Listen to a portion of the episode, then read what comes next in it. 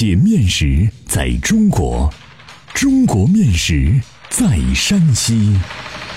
两千多年的可考历史，孕育出独特的三晋饮食文化。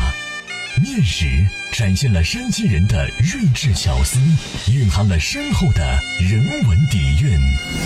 道不尽的面食文化，说不完的舌尖美味。百集系列广播节目《山西面道》第五集：荞面饸饹，一道独特亮丽的风景。作者：赵梦天，播讲。高原，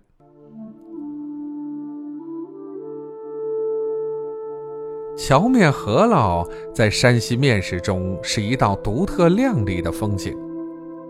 它以清爽利口、咸酸辛香的特点，征服了山西人的味蕾。荞面饸饹因荞麦种植广泛，在三晋南北皆有食俗，但由于不甚常吃，显得稀罕。不能把它规划在家常之列。荞面饸饹不甚常吃的原因有两个：第一是和面有难度，制作荞面饸饹时需要用石灰水来和面，石灰水的浓度和用量不好把握，石灰水的浓度大了，煮制出的饸饹色黑且石灰味太重。吃起来既苦且涩又僵，难以下咽。浓度不够，则煮制时容易化汤或断节儿。第二是工具使用不方便。制作饸饹面需要用饸饹床进行加工，然而这一特制专用工具在农村并非是家家都有。没有饸饹床的人家，想吃顿饸饹面，那就得向有饸饹床的人家去借。往往怕落下人情，怕碰钉子，又缺乏和面技术的人家，也就懒得做了。因此，荞面饸饹成了许多人心中的一个念想。饸饹床是个什么东东呢？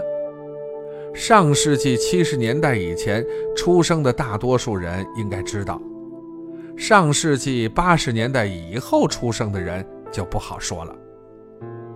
它在面食制作工具中绝对是一个庞然大物，其长度一至三米不等，小的、轻的，七八岁的孩子可以搬挪，大的、重的，非后生才能扛动。一架饸饹床由床头、床身和压杆三部分构成。床头像个立起来的回字，床身如同颜真卿粗壮厚实的一捺，压杆儿则仿佛是柳公权劲健而长长的一撇儿。合了床支在锅上，像支在阵地上的一挺重机枪，很有气势。床头既起稳定床身的作用，上面安有转轴，又起着连接压杆儿的功能。床身多选歪脖树制成，专其背弓的姿态，以增加抗压力。其靠近床头不远的地方，掏一圆洞，贯穿上下。洞的下面由带眼的一块薄铜板封底。压合了时，将连在压杆上的合了芯子对准洞口，利用杠杆原理给压杆加压，就可以压出细如发丝的饸饹面来。我小的时候，在家里县城每年一度的七月二十二大型庙会上，见过一个特大的饸饹床，宫起的床身是用老枣木制成的。不知用了多少年代，看上去粗壮、红润而光滑，其长度足有三米。我的祖父带我在这家饸饹面摊子上吃了一顿荞面饸饹。盛面用的大海碗像个尖底儿的盆子，里面盛满了宽宽的汤，汤里浮着又细又长的荞面饸饹，一筷子挑起来就会面汤分离，好像挑起了一团细棉线。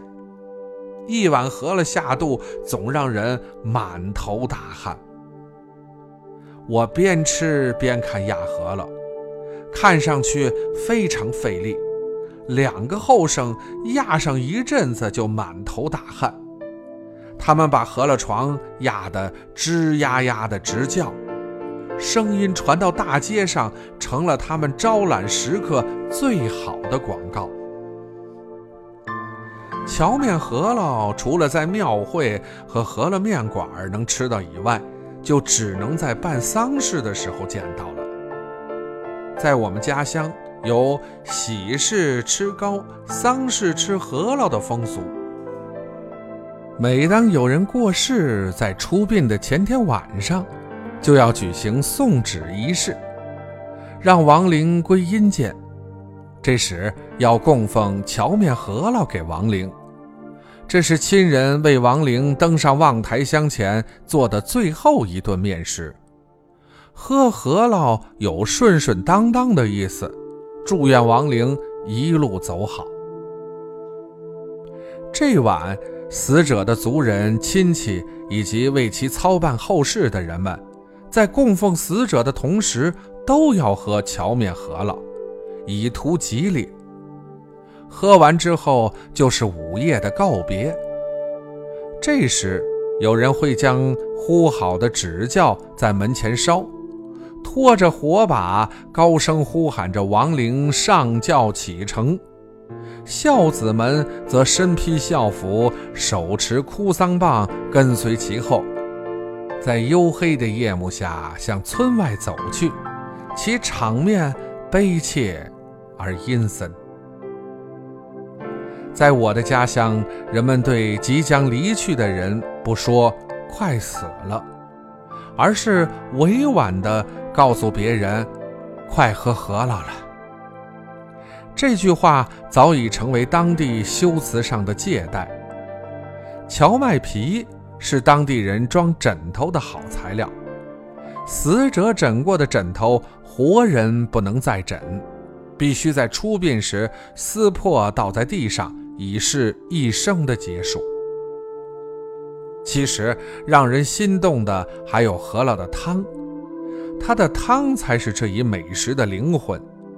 咸酸辛香，沁人心脾。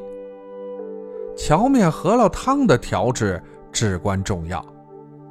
一锅烧开的水里，先放一瓢醋、两把盐、三条根胡椒面，再撒上葱花和香菜，这是最普通的做法。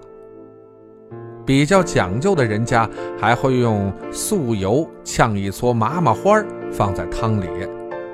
这种多生长在墓地的野韭菜的花头，异香袭人，芬芳四溢，让荞面饸饹的风味独具魅力。荞面中含有多种营养成分，且低糖，有降低人体血脂和胆固醇、软化血管、保护视力以及预防脑血管出血的作用。还有抗菌、消炎、止咳、平喘、降低血糖的功能，是男女老幼皆宜的杂粮面食。